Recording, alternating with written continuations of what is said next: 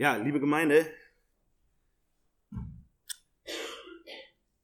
um unsere Realität bewältigen zu können, verdrängen wir, und das brauchen wir auch ein Stück weit, die Auswirkungen oder die möglichen Auswirkungen von dem, was wir tun.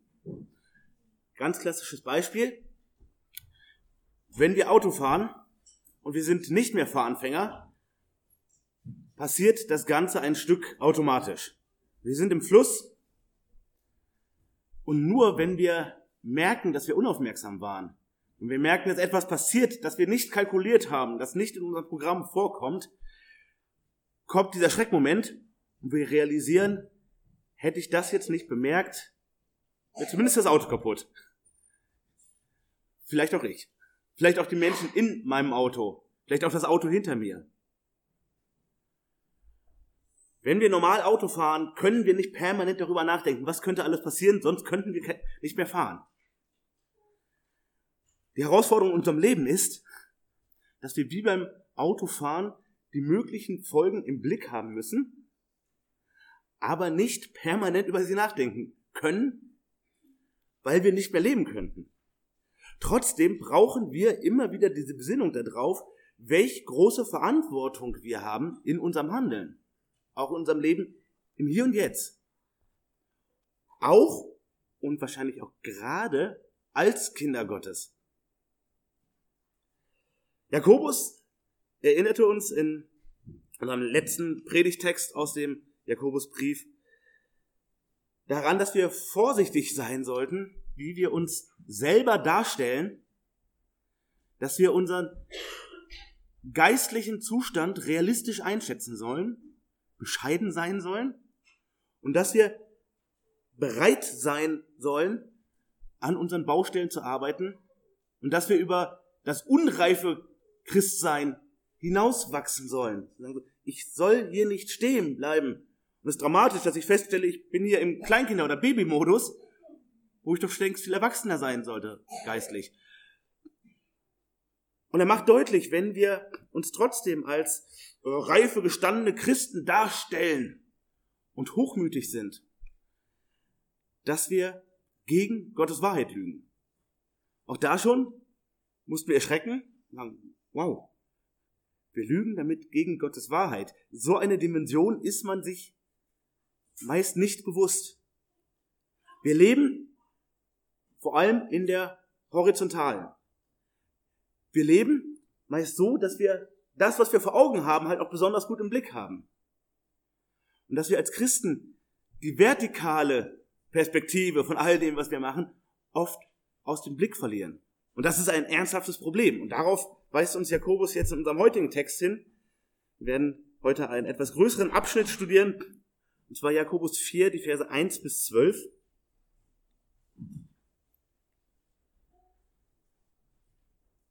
Und er macht uns hier deutlich, dein Handeln hat mehr als die horizontale Dimension. Es ist mehr als das, was du vor Augen hast. All deine, dein horizontales Handeln, also ein Handeln hier in dieser Welt, mit den Menschen um dich herum, diesem Leben hier auf Erden, hat immer auch eine vertikale Dimension. Und hab die im Blick. Lass die nicht aus dem Blick. Ich lese unseren Text, wie ihr ihn auf dem Gottesdienstzettel habt oder auch in den Leihbibeln habt, nach der Schlachter 2000. Jakobus schreibt hier, woher kommen die Kämpfe und die Streitigkeiten unter euch? Kommen sie nicht von den Lüsten, die in euren Gliedern streiten? Ihr seid begehrlich und habt es nicht. Ihr mordet und neidet und könnt es doch nicht erlangen. Ihr streitet und kämpft doch ihr habt es nicht, weil ihr nicht bittet. Ihr bittet und bekommt es nicht, weil ihr in böser Absicht bittet, um es in euren Lüsten zu vergeuden. Ihr Ehebrecher und Ehebrecherinnen, wisst ihr nicht, dass die Freundschaft mit der Welt Feindschaft gegen Gott ist? Wer also ein Freund der Welt sein will, der macht sich zum Feind Gottes. Oder meint ihr die Schriftrede umsonst? Ein eifersüchtiges Verlangen hat der Geist, der in uns wohnt. Umso reicher aber ist die Gnade, die er gibt. Darum spricht er, Gott widersteht den Hochmütigen, den Demütigen aber gibt er Gnade. So unterwerft euch nun Gott, Widersteht dem Teufel, so flieht er von euch. Naht euch zu Gott, so naht er sich zu euch. Reinigt die Hände, ihr Sünder, und heiligt eure Herzen, ihr geteilten Herzens seid. Fühlt euer Elend, trauert und heult. Euer Lachen verwandelt sich in Trauer und eure Freude in Niedergeschlagenheit. Demütigt euch vor dem Herrn, so wird er euch erhöhen. Verleugnet einander nicht, ihr Brüder. Wer seinen Bruder verleugnet und seinen Bruder richtet, der verleugnet das Gesetz und richtet das Gesetz. Wenn du aber das Gesetz richtest, so bist du nicht ein Täter, sondern ein Richter des Gesetzes. Einer nur ist der Gesetzgeber, der die Macht hat, zu retten und zu verderben. Wer bist du, dass du den anderen richtest? Herr Jesus, danke, dass du mit so dringenden Worten in unser Leben hineinsprichst. Herr, bitte schließ uns dieses Wort auf und wirke an uns, veränder uns durch dein Wort. Und Herr, bitte hilf, dass wir viel mehr die vertikale Dimension im Blick bekommen von all dem, was wir tun oder auch unterlassen. Amen.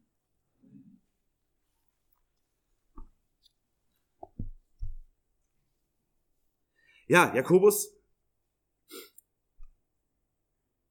spricht wieder, wieder einmal sehr, sehr deutlich ähm, und legt seinen Finger in eine Wunde, in echte Probleme hinein, in ganz realistische Probleme. Und es geht hier nicht um Probleme, ähm, die jetzt eine bestimmte Gemeinde zu einer bestimmten Zeit hat, sondern ein grundlegendes Problem unter echten Christen.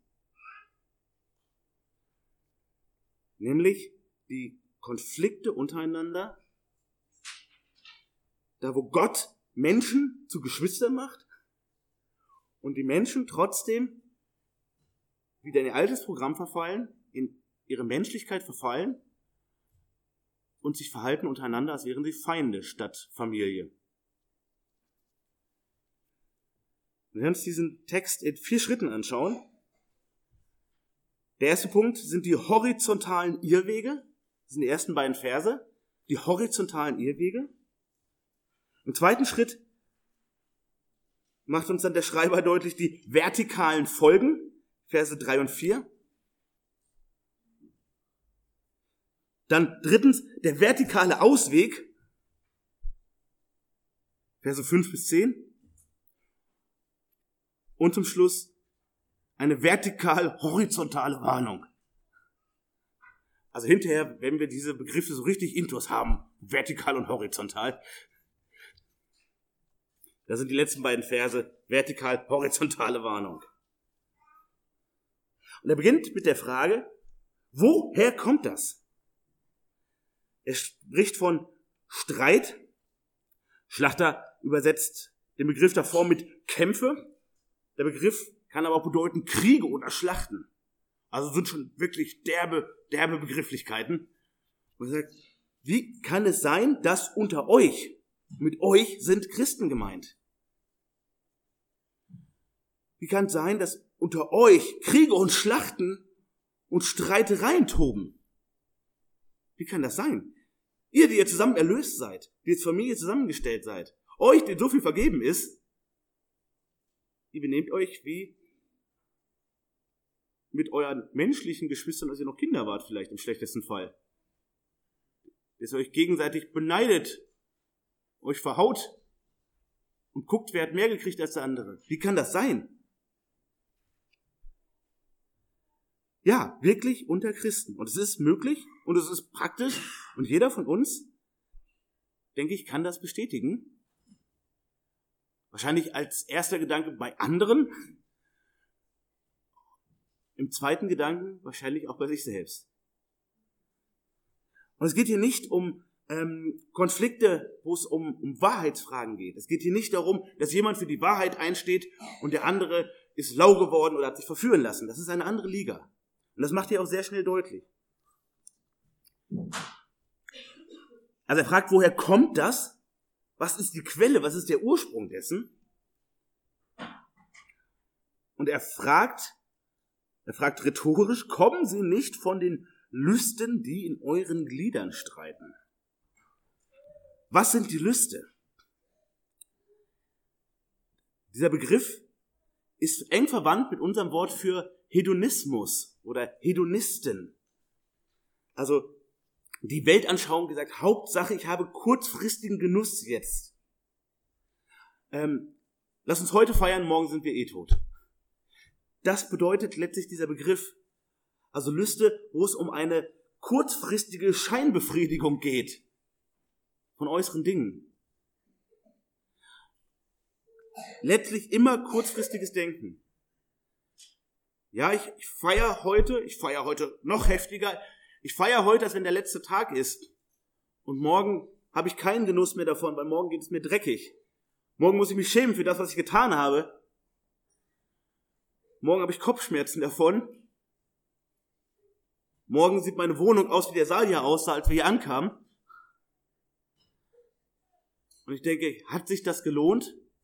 Und nur der Blick sozusagen auf die nächste Feier, auf den nächsten Exzess auf die nächste kurzfristige Wunscherfüllung kann mir sagen, ja, dann nächstes Wochenende. Dafür lohnt es sich wieder.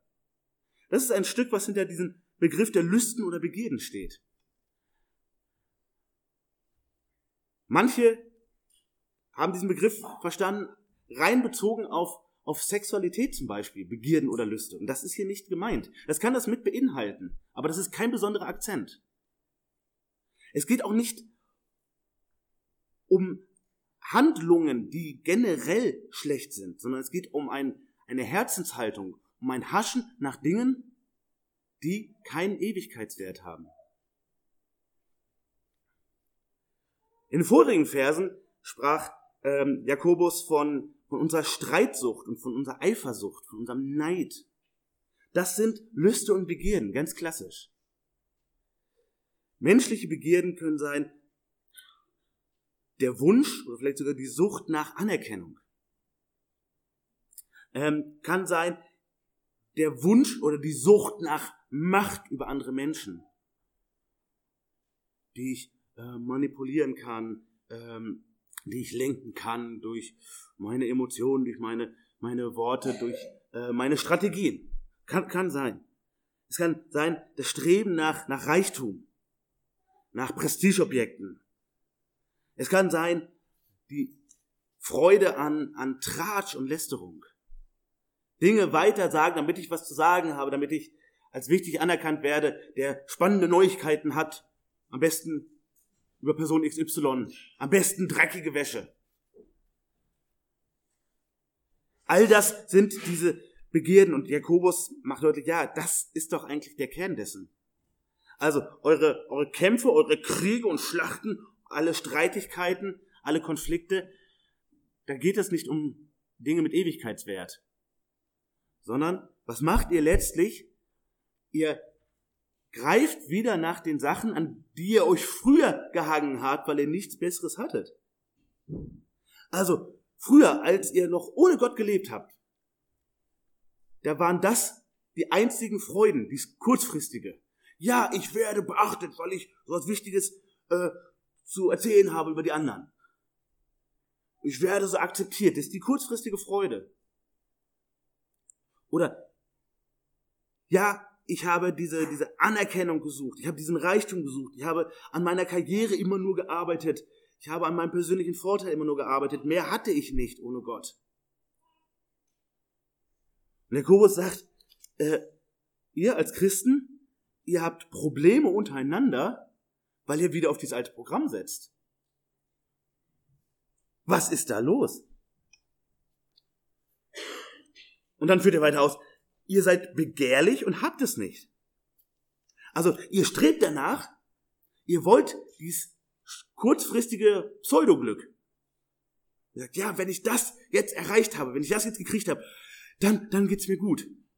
So ein bisschen wie ein, wie ein Süchtiger, der sagt, ja, ich weiß zwar rational, wie es hinterher wieder aussieht, aber darüber denke ich nicht nach, dass es hinterher wieder traurig ist, dass es hinterher beschämend ist, dass es hinterher doof ist, dass es nicht erfreulich bleibt, sondern ich sehne mich jetzt nur danach, meinen Stoff zu kriegen. Ihr seid begehrlich, ihr strebt danach, jetzt diesen Kick zu kriegen. Und nochmal, dieser Kick kann halt so unterschiedlich aussehen, je nachdem, wo es bei uns kickt. Es kann über Worte sein, es kann über Aktivitäten sein. Aber es ist nicht geistlich, das macht dir gleich klar. Aber du strebst danach, du guckst, wie kann ich das kriegen? Vielleicht kennen wir das, wie man ähm, wirklich getrieben ist von diesem Wunsch, ich möchte das jetzt aber haben zum Beispiel. Und alles andere Denken wird immer mehr ausgeblendet. Erst wenn ich das habe, dann kann ich zufrieden sein, dann kann ich glücklich sein, dann geht es mir endlich besser. Aber wir kommen nicht dazu. Es gibt keine wirkliche Befriedigung. Du versuchst das jetzt zu bekommen, deinen persönlichen kleinen Ego-Kick, etwas aus deinem alten Natur-Menschen-Programm, aber wenn du es denn kriegst, erfüllt es dich nicht. Du bekommst diese Befriedigung nicht mehr. Also wie ein Junkie, der seinen Stoff kriegt und der wirkt nicht mehr richtig. So, du strebst danach, aber wenn du es dann hast, gibt es dir nicht das, was du erhofft hast. Du hast so viel Hoffnung reingesetzt. Und er sagt weiter, ihr mordet und neidet und könnt es doch nicht erlangen. Man muss sagen, okay, Jakobus, Moment, hier sind wir aber raus. Vielleicht bin ich manchmal neidisch, das kann ja sein, aber ich morde doch keinen. Also, da bin ich mir ziemlich sicher, weil sonst wäre ich wahrscheinlich auch ein Knast. Und wenn ich wen ermordet hätte, das hätte ich mitgekriegt. Also ich habe mich schon mal gestritten mit Geschwistern. Ich habe auch Kämpfe geführt. Und wahrscheinlich waren auch so manche nicht, nicht so wirklich gut, das sehe ich ein. Aber ich habe doch keinen totgeschlagen. Oder? Ha, habt ihr einen totgeschlagen? Was meint er hier? Unser Herr sagt uns in Matthäus 5, ihr habt gehört, dass zu den Alten gesagt ist, du sollst nicht töten. Wer aber tötet, der wird dem Gericht verfallen. Vers 21, 22. Ich aber sage euch, jeder, der seinen Bruder ohne Ursache zürnt, wird dem Gericht verfallen sein. Wer aber seinem Bruder sagt, Racker, der wird dem Hohen Rat verfallen sein. Wer aber sagt, du Narr, der wird dem höllischen Feuer verfallen sein. Jesus macht deutlich, wie ernst das zu nehmen ist. Jesus macht uns auch deutlich, dass das Gesetz, wo es von unseren Taten spricht, auch die Gedanken mit einschließt. Jesus macht uns deutlich, dort, wo wir unseren Nächsten hassen und verdammen, sind wir wie Mörder. Da, wo wir als Mann einer Frau lüstern hinterher schauen, ist es, als wenn wir Ehebruch begangen haben.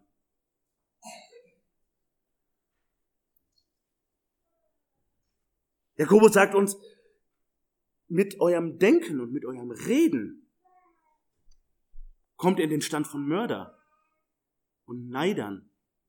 Also ihr nehmt das praktisch mit in Kauf. Denn ihr seid Gottes Kinder und ihr kennt Gottes Wort und Gottes Maßstab. Also ihr nehmt ganz praktisch mit in Kauf, dass ihr euch als Mörder verhaltet, als Neider. Und trotzdem kommt ihr nicht zum Ziel und könnt es doch nicht erlangen, schreibt ihr. Trotzdem bekommt ihr dadurch keine Befriedigung. Ihr bekommt nicht das, wonach ihr strebt, obwohl ihr so einen hohen Preis dafür zahlt. Obwohl ihr letztlich so skrupellos gegen die anderen seid. Ihr mordet, wo ihr über die anderen lästert zum Beispiel. Wo eure Geschwister schlecht macht, um was erzählen zu können, dann mordet ihr und trotzdem werdet ihr davon nicht befriedigt werden, von dem Tratsch. Ihr streitet euch um Ansichtssachen, ihr streitet euch um Details, um Recht zu haben. Und selbst wenn ihr Recht kriegt und skrupellos dem anderen verbal den Ellenbogen in den Magen rammt, erfüllt es euch nicht. Er sagt weiter, ihr streitet und kämpft und doch habt ihr es nicht, weil ihr nicht bittet. Versuchst mit deiner ganzen Kraft und mit allen Möglichkeiten, aber du schaffst es trotzdem nicht. Nie bekommst du auf diesem Weg letztlich die Erfüllung. Warum? Warum bekommen wir die Erfüllung nicht mehr? Weil wir sie damals auch nie wirklich hatten. Aber damals war es das Beste, was wir kannten. Unser persönlicher Ego-Kick. Es war das Beste, was wir eben halt kannten. Das Beste, was, was auf dem Markt war für uns. unser Ego-Programm. Aber jetzt sind wir in einem anderen Stand. Jetzt haben wir was anderes kennengelernt. Jetzt haben wir echte Erfüllung erfahren. Noch nicht in ihrer ganzen Fülle, aber so viel größer, so viel schöner, als wir das aus unserem natürlichen Leben kennen. Und jetzt sind wir, ja, verdorben für das Verdorbene, könnte man sagen. Das ist grundsätzlich etwas Schönes. Aber wenn wir wieder auf diesen alten Faden wandeln, irgendwann muss es doch wieder so sein wie früher, stellen wir fest, nein, es ist nicht wieder so wie früher. Ja, ihr streitet und kämpft. Ihr werft euch richtig ins Zeug. Ihr setzt alles auf diese Karte und trotzdem kommt ihr da nicht zum Ziel. Nein, ihr seid nicht wie früher, aber ihr benehmt euch gerade wieder wie früher. Aber unbefriedigt. Du suchst dein Glück wieder wie früher in deiner selbstgemachten Befriedigung. Anstatt dass du Gott nach echter Befriedigung fragst, um echte Befriedigung wieder bittest. Ja, und Jesus hat doch gesagt, Matthäus 7, bittet, so wird euch gegeben, sucht, so werdet ihr finden, klopft an, so wird euch aufgetan.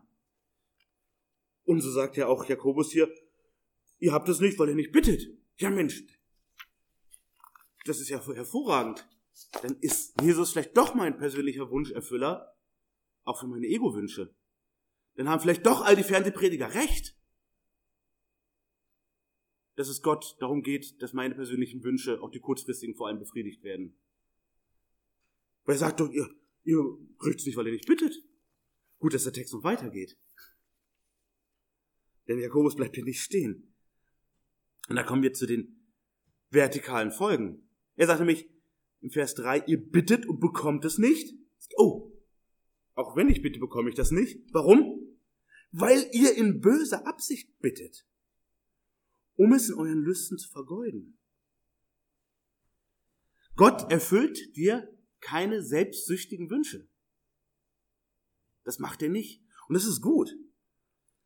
Es ist gut, dass Gott nicht unsere Wünsche fähig ist. Weil wie viel schlechte Wünsche haben wir, auch als Christen? Wie viel kurzfristig begrenzte Ideen haben wir von dem, wie es weitergehen sollte? Wenn wir zurückblicken auf unser Leben und wie Gott uns geführt hat und noch einmal überlegen, was hätte ich mir an dieser oder jener Stelle gewünscht? Herr, mach mich bitte sofort gesund. Bitte löse sofort dieses Finanzproblem. Bitte mach, dass das Auto nicht kaputt geht. Bitte mach, dass wir niemals Streit haben. Ja. Bitte mach, dass ich endlich Recht bekomme. Bitte mach, dass die anderen sich endlich entschuldigen und verstehen, wie ungerecht sie gegen mich waren. Bitte mach, dass ich endlich bewundert werde. Bitte, wie viel hätten wir noch mehr? Ja, und in dem Moment erscheint es uns vielleicht sogar richtig. In dem Moment haben wir viele gute Argumente dafür. Und wie gut, dass Gott uns diese Wünsche nicht erfüllt, äh, äh, nicht erfüllt. Wie viel Drama wäre in unserem Leben, wenn Gott unsere Wünsche fähig wäre. Unser Wunscherfüller auch für die dummen, ignoranten und gefährlichen Wünsche. Nein, er macht es eben nicht. Weil Gott führt alles in unserem Leben zum Besten.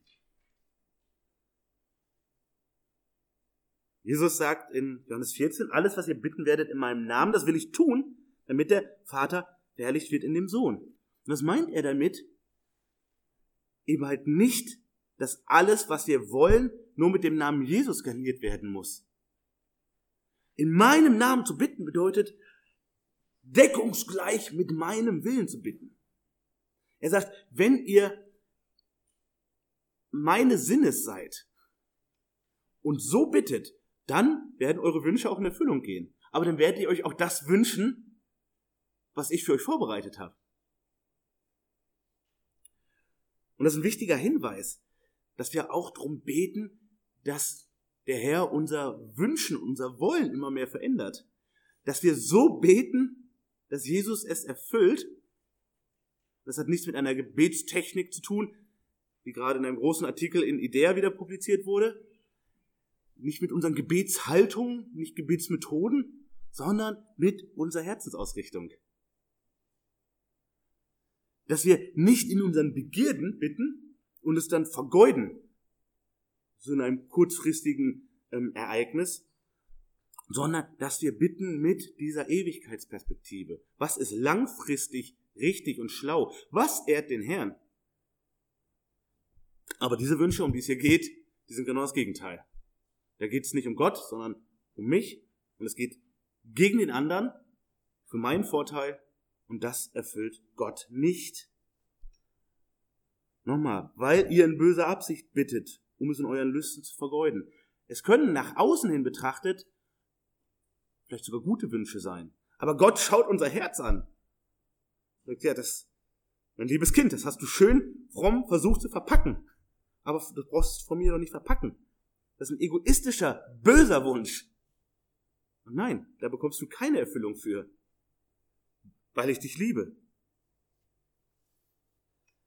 Er erfüllt nicht Wünsche, damit wir unser Fleisch in Scheinbefriedigung füttern. Das macht er eben nicht.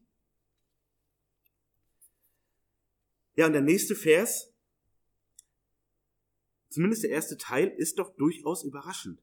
Er fängt nämlich an, in Schlachter mit ihr Ehebrecher und Ehebrecherinnen.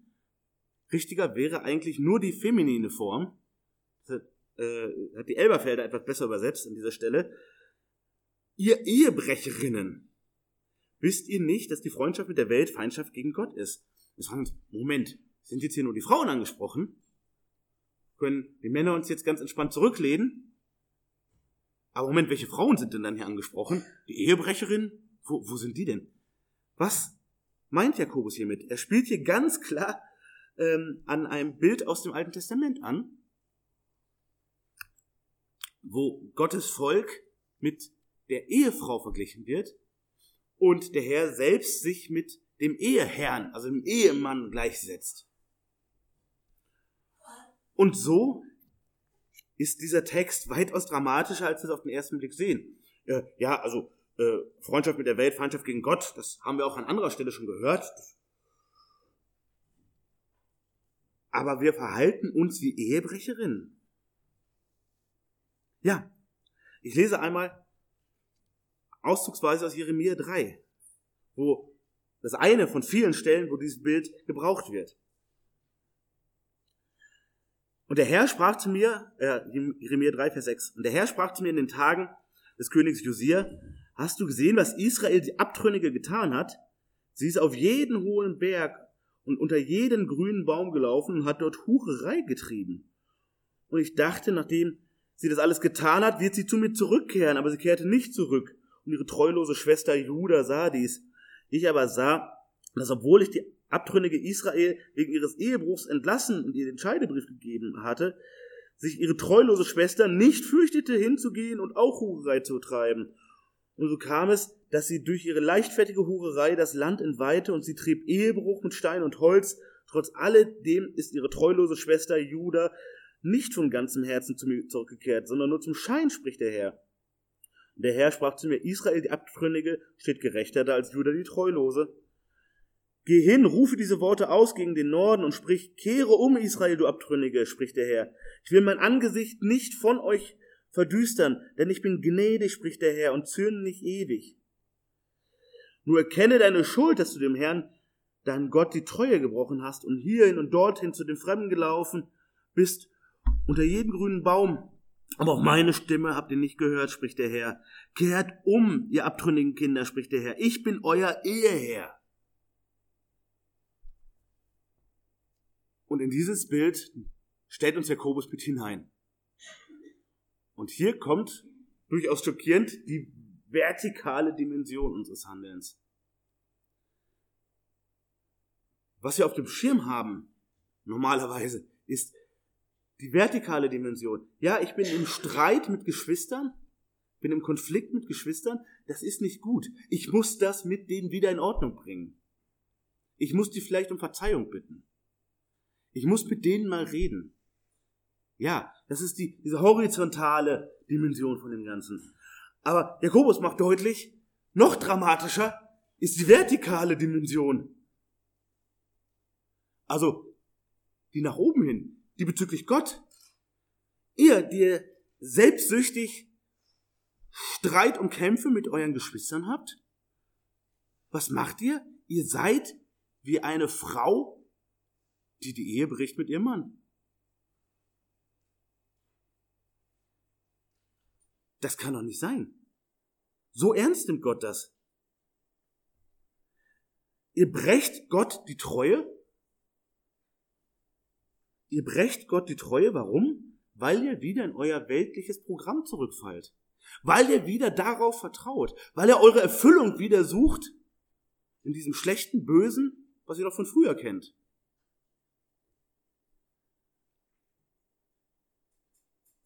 Und er macht klar, Gott ist exklusiv. Der sagt nicht, du gehörst zu mir und du vertraust halt auch noch auf die Welt. Das ist kein akzeptables Doppelprogramm. Gott akzeptiert und toleriert meine und deine Doppelherzigkeit nicht. Er sagt, wenn du dieses alte Programm fährst, dann stellst du dich auf wie ein Feind Gottes. Aber du bist doch Knecht Gottes, du bist Kind Gottes. Oder du bist wie die Braut Gottes, die die Ehe bricht, weil sie ihrem Eheherr nicht treu ist. Wow.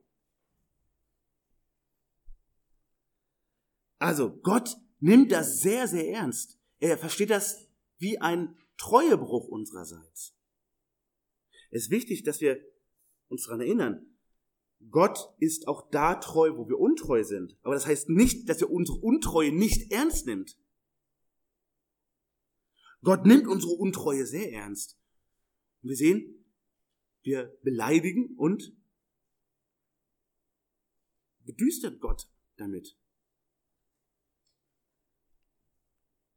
Und das haben wir oft gar nicht auf dem Schirm. Wir sehen den Konflikt vor unseren Augen. Aber was das bedeutet bezüglich Gott, das vergessen wir. Er macht deutlich, die Sünde, die wir tun, die beschädigt nicht nur unseren, unseren Nächsten, nicht nur unsere Frau oder unseren Mann oder unsere Kinder oder Menschen aus unserer Gemeinde, aus unserer Familie, sondern Sünde richtet sich immer zuerst gegen Gott. Und es ist so, als wenn Jakobus uns wirklich wachrütteln will. Wir sagen, ja, Mensch, alle haben noch mal Streit, ich weiß das vielleicht nicht so gut, ich muss aber vielleicht dran, ich muss mit XY noch mal reden. Er sagt, hey, ja, das musst du vielleicht auch, aber wen trifft das Ganze als Ersten? Du gehörst zu ihm. Er stellt sich voll und ganz zu dir und hinter dich und er barmt sich über dich und wirkt in deinem Leben. Und Dein Leib ist ein Tempel des Heiligen Geistes. Und er gebraucht dich als Boten. Und er nimmt dich in Verantwortung. Und er trägt dich durch. Genau. Und wie verhältst du dich? Als wenn du auf ihn spuckst mit deinem Verhalten. Versteh, wie ernst das ist. Jakobus wird ja richtig energisch.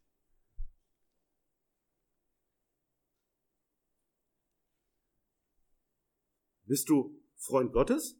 Oder Freund der Welt. Du gehörst doch jetzt zu Gott. Du kannst kein doppeltes Spiel machen. Das will Gott nicht, das nimmt Gott nicht hin. Gott lässt sich dort nicht. Gott schreitet da ein. Aber kehr vorher um. Jakobus führt uns dann gleich zu dem vertikalen Ausweg. Ja, ist ein horizontales Problem mit ernster vertikaler Auswirkung, aber der Ausweg, die Behandlung dessen, wie komme ich aus dieser Nummer jetzt raus? Wo ich verstehe, es geht um mehr als ein Gespräch mit jemand. Mehr als Shake Hands und tut uns allen leid. Die Lösung ist vertikal. Weil vertikal sind die Auswirkungen zuerst da. Also gegen Gott sind die Auswirkungen. Mit Gott muss auch die Klärung zuerst her. Und jetzt kommen wir zu der, wie äh, die Kommentatoren sagen, schwierigsten Stelle des Jakobusbriefs, nämlich der Vers 5. Oder meint ihr die Schriftrede umsonst? Ein eifersüchtiges Verlangen hat der Geist, der in uns wohnt.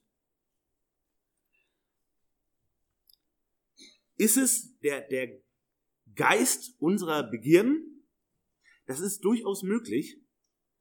Ähm, wahrscheinlicher ist jedoch, dass hier von Gottes Geist die Rede ist.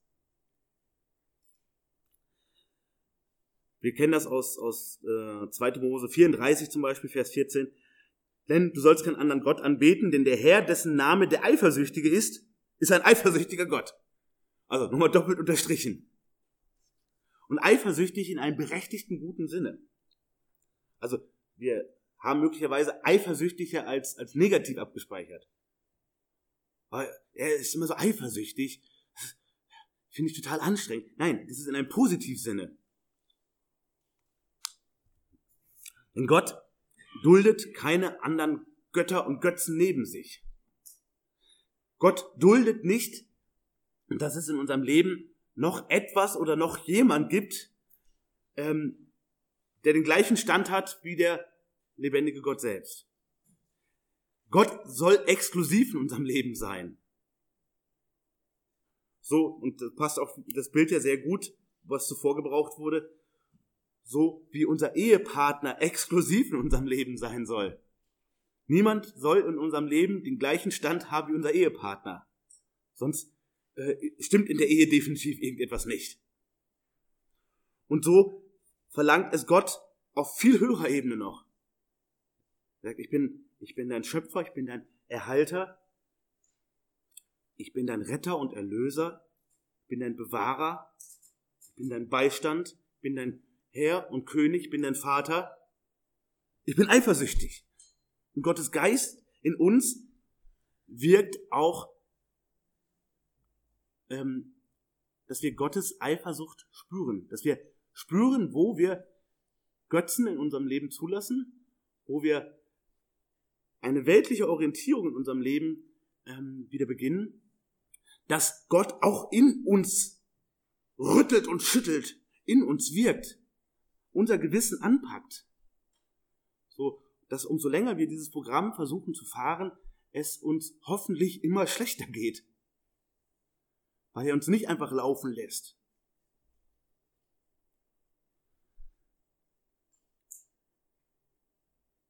Er wohnt in uns und er ist eifersüchtig. Er lässt das nicht einfach so zu.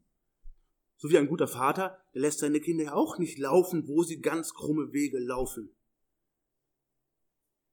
Er kann sie nicht die ganze Zeit am Händchen halten. Also Gott kann natürlich alles, das ist keine Frage, aber er macht es so nicht.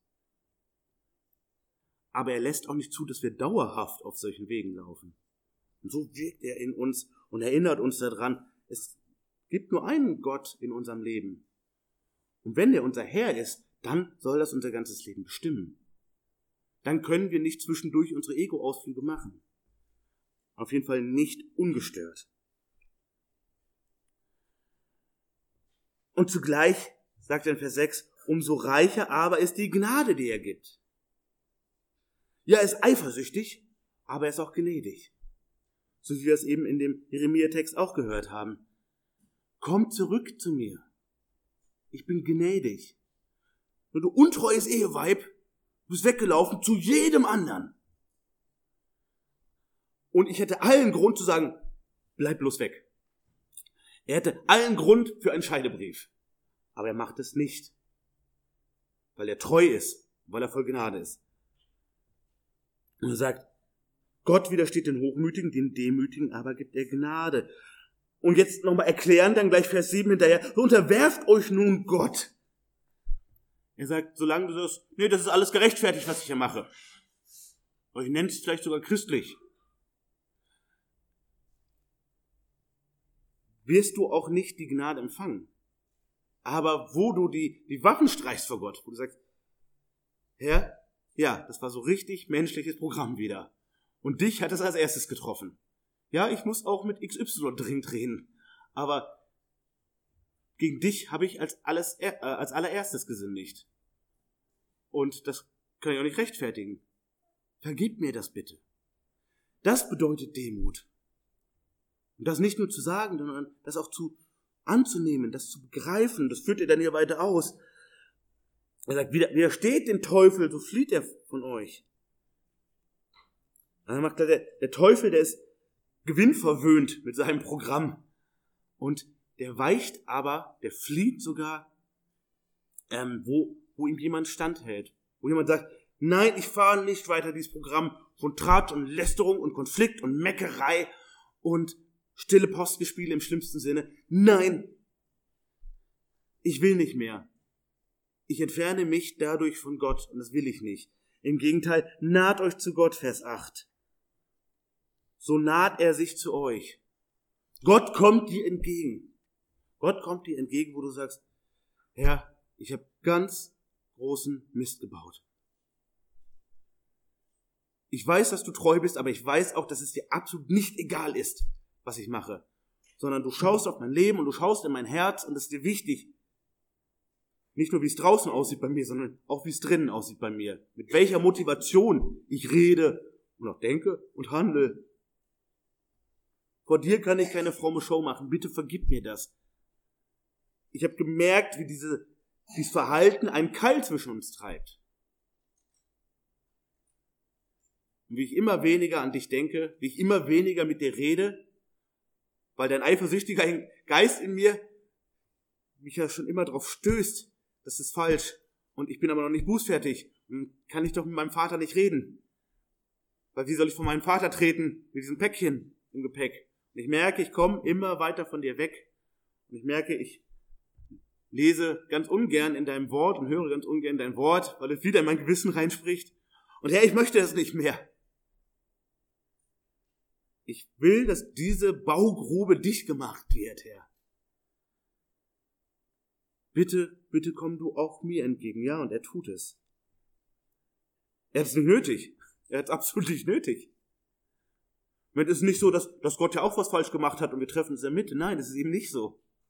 Die Schuld liegt bei uns. Das Problem haben wir geschaffen. Aber er kommt trotzdem auf uns zu, wo wir sagen, ja, boah, ich, ich möchte wieder zu dir kommen. Er sagt, ja, ich bin schon auf halbem Weg bei dir.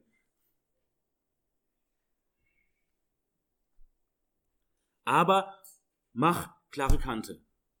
Pack die Karten wirklich auf den Tisch. Sei ehrlich gegenüber mir. Das verlangt Gott.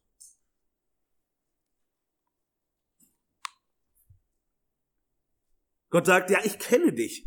Ich kenne dich. Ich weiß genau, mit welcher Herzenshaltung du das gemacht hast die ganze Zeit. Sei ehrlich zu mir, aber ich sehe auch jetzt deine Herzenshaltung. Ich sehe auch jetzt, wo du es wirklich, wo du es wirklich ernst meinst. Und Jakobus führt das dann weiter aus. Reinigt die Hände. Also, mach den Schmutz weg von dir. Und redet hier nicht praktisch vom Händewaschen. Und er sagt, ihr Sünder, und heiligt eure Herzen, die ihr geteilten Herzen seid. Er sagt, lass dich, lass dich sauber machen von, von deinem mächtigen Gott. Du hast dir dreckige Finger geholt. Hast du selber ausgesucht, aber du hast dir dreckige Finger geholt. Jetzt lass dich sauber machen. Bitte um Vergebung. Und da, wo dein Herz geteilt ist, wie es nicht sein sollte, einerseits auf Weltprogramm, und andererseits auf Heiligungsprogramm. Das geht nicht. Das funktioniert nicht. So ein Herz ist nicht lebensfähig. Lasst dein Herz aussondern. Das bedeutet, heiligt eure Herzen. Bitte Gott, dass er dein Herz wirklich von, von Heiligung wieder erfüllt. Und dass er diesen, diesen Teilungsdreck, den du selber reingeholt hast, dass er den auskehrt. Dass du wieder eine klare Richtung hast in deinen Wünschen, in deinem Wollen, in deiner Motivation, in deinem Reden. Lass groß reine machen, von Gott machen. Aber du musst es auch wollen, du musst hinhalten, du musst sagen, hier, guck mal, Herr, wie, wie ein kleines Kind, was da gespielt hat, wo es nicht spielen sollte. Und es kommt mit völlig dreckigen Fingern nach Hause und das kriegt die selber nicht sauber. Und sagt, Mama, Papa, bitte mach das weg. Ja, ja, ich war da, wo ich nicht sein sollte. Ich habe das gemacht, was ich nicht machen sollte. Bitte mach, dass das weg ist wieder. Und er sagt, fühlt euer Elend, trauert und heult. Euer Lachen verwandelt sich in Trauer und eure Freude in Niedergeschlagenheit. Was Jakobus hier nicht meint, wie es ähm, in, in so manchen Kreisen üblich ist, dass ich möglichst öffentlich ähm, fromm heule weil das irgendwelche Menschen beeindruckt oder ich jetzt fromm dastehe. Das ist genau das Gegenteil, was er hier meint. Ist nicht entscheidend, wie es außen bei dir aussieht. Der eine ist nah am Wasser gebaut, der andere ganz fern vom Wasser. Was er hier meint ist, nimm das wirklich ernst. Buße tun bedeutet was? Das Ernst nehmen, was du getan hast. Zu wissen, dass Gott dir gerne vergibt, dass Gott gnädig ist und dass Gott treu ist, das ist wundervoll. Aber vergiss nicht, wie ernst Gott deine Sünde auch nimmt.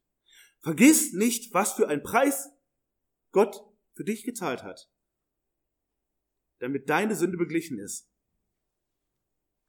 Und das verlieren wir natürlich total schnell aus dem Blick. Umso länger wir unter Gottes Gnade hier auf Erden leben und umso mehr wir uns daran gewöhnt haben, Gott ist gnädig, Gott vergibt. Gott hat mich als Sünder gerettet.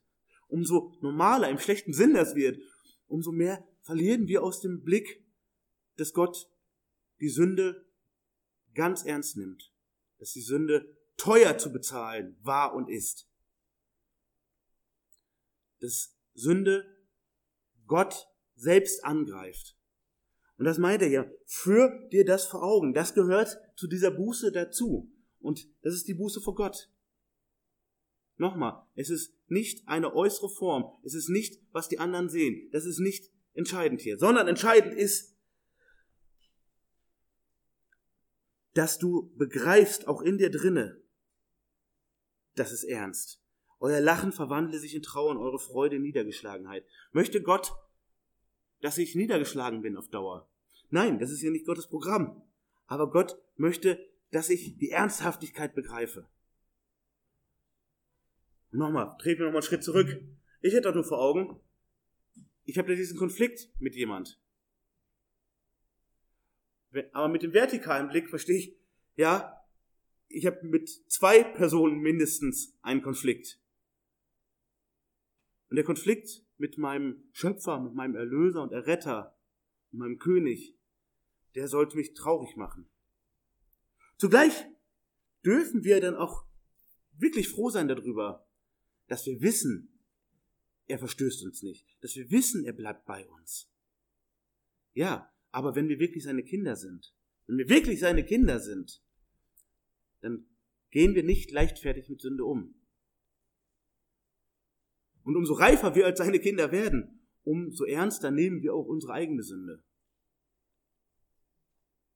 Und er sagt zum Abschluss dieses Abschnitts in Vers 10, demütigt euch vor dem Herrn, so wird er euch erhöhen. Er sagt, mach dich klein vor Gott. Mach dich klein vor Gott. Das bedeutet Demut. Hochmut bedeutet, ich hatte gute Gründe dafür. Gott, du musst mich auch verstehen. XY ist ja auch so ein altes Ekel. Ja, ich weiß nicht, wie du es mit ihm aushältst.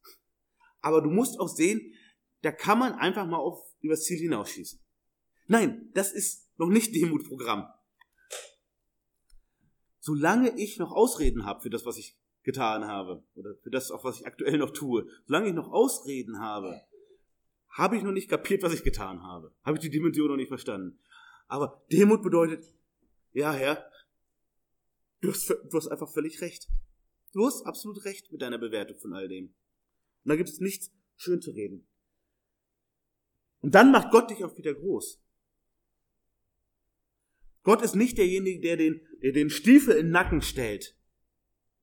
Das wäre wieder unser menschliches Programm. Aber das macht Gott eben nicht. Ja, du hast dich hier benommen wie, kann man gar nicht sagen. Und ich behalte dich jetzt ja mal ein bisschen mit der Nase im Dreck. Da gehörst du doch hin. Recht hätte er, aber er macht es nicht so. Er möchte, dass wir von uns aus, nicht von ihm niedergedrückt, sondern von uns aus, durch eigene Erkenntnisse, ja, ich werfe mich vor dir nieder. Das ist sinnbildlich äh, dafür. Das heißt, jemand wirft dich vor Gott nieder, wirft dich auf sein Angesicht, er macht dich klein und sagt, Du bist der große König und das mache ich deutlich, indem ich mich vor dir klein mache. Herr, du hast recht mit, mit deiner Kritik an meinem Handeln, mit deiner Trauer über das, was ich hier getan habe und ich mache mich klein, du hast recht. Bei Gott ist eine ganz kleine Tür. Das fand ich ein sehr schönes Bild. Einer der Kommentatoren benennt das so. Wir können zu Gott kommen, aber es ist eine ganz kleine Tür und wir müssen uns klein machen dafür. Und bei Gott werden wir wieder groß gemacht, werden wir wieder erhöht, nicht hochmütig gemacht. Aber wir müssen erstmal ganz runter, um zu Gott zu kommen. Nochmal, nicht eine äußere Gebetshaltung, die so sein muss. Das ist bei jedem unterschiedlich, ob wir im Stehen, Sitzen oder Knien beten oder irgendwie anders. Das ist absolut nicht entscheidend. Aber dass unser Herz sich so klein macht, dass wir durch diese sinnbildliche, ganz kleine Tür zu Gott kommen, sagen, ja Herr, bitte verzeih mir. Ja, es ist wie, wie Ehebruch, den ich begangen habe. Ich gehöre doch voll und ganz dir und habe mich benommen, als wenn ich noch der Welt gehöre. Ich war untreu gegen dich. Ja, das stimmt, das ist wahr.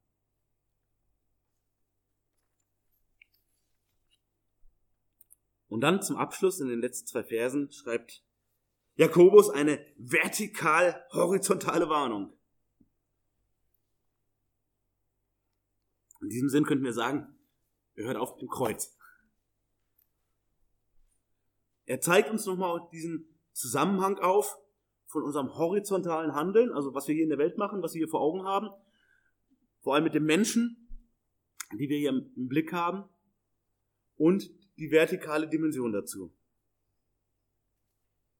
Er sagt, verleugnet einander nicht, ihr Brüder. Wer seinen Bruder verleugnet und seinen Bruder richtet, der verleugnet das Gesetz und richtet das Gesetz.